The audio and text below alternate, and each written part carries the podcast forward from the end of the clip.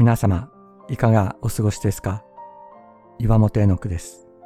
今日も366日元気が出る聖書の言葉から聖書のメッセージをお届けします。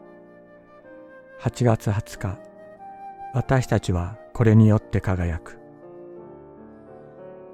困難難事を玉にするということわざがあります。苦しみを経ることによって人格が磨かれ、輝く玉になるという意味です。聖書の中にも銀の精錬を例えに苦しみが人格を鍛え上げるという箇所があります。しかし玉を磨くのと銀を精錬するのは根本的に違います。銀は鉛やマンガンなどの不純物との合金として銀鉱石から取り出され、さらに火によって精錬され、純粋な銀が取り出されます。火によって不純物を取り除くことによって銀はその価値が明らかにされるのです。人も磨くだけではその価値は明らかにされません。この中にある罪や汚れた思いそれらはどんなに磨いても輝くことはないのです。神様はこれを取り除き真に価値あるご自分のこの真の姿を明らかにしようとしておられます。神様ご自身が私たちを人生の苦しみ悩みの炉の中に置かれます。そこで私たちの中にある傲慢貪欲汚れ偶像崇拝の罪を取り除かれるというのです。しかし神様はそこに私たちを放置しているのではありません。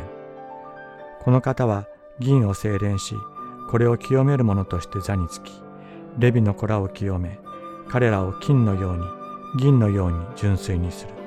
マラキ書三章三節神様ご自身が精錬校として座につき、私たちのすぐそばで見守り、罪や汚れを取り除いてくださっている。私たちのすぐそばにいてくださるお方がいる。私たちは一人ではない。人生の苦しみは私たちを癒しめることはできません。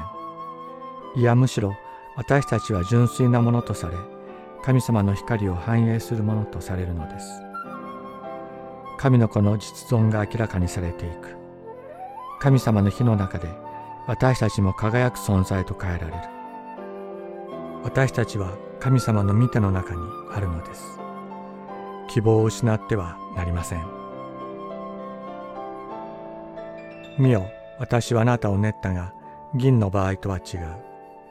私は悩みの炉であなたを試みた。イザヤ書48章実節この方は銀を精錬し、これを清める者として座につき、レビの子らを清め、彼らを金のように、銀のように純粋にする。マラキ書3章3節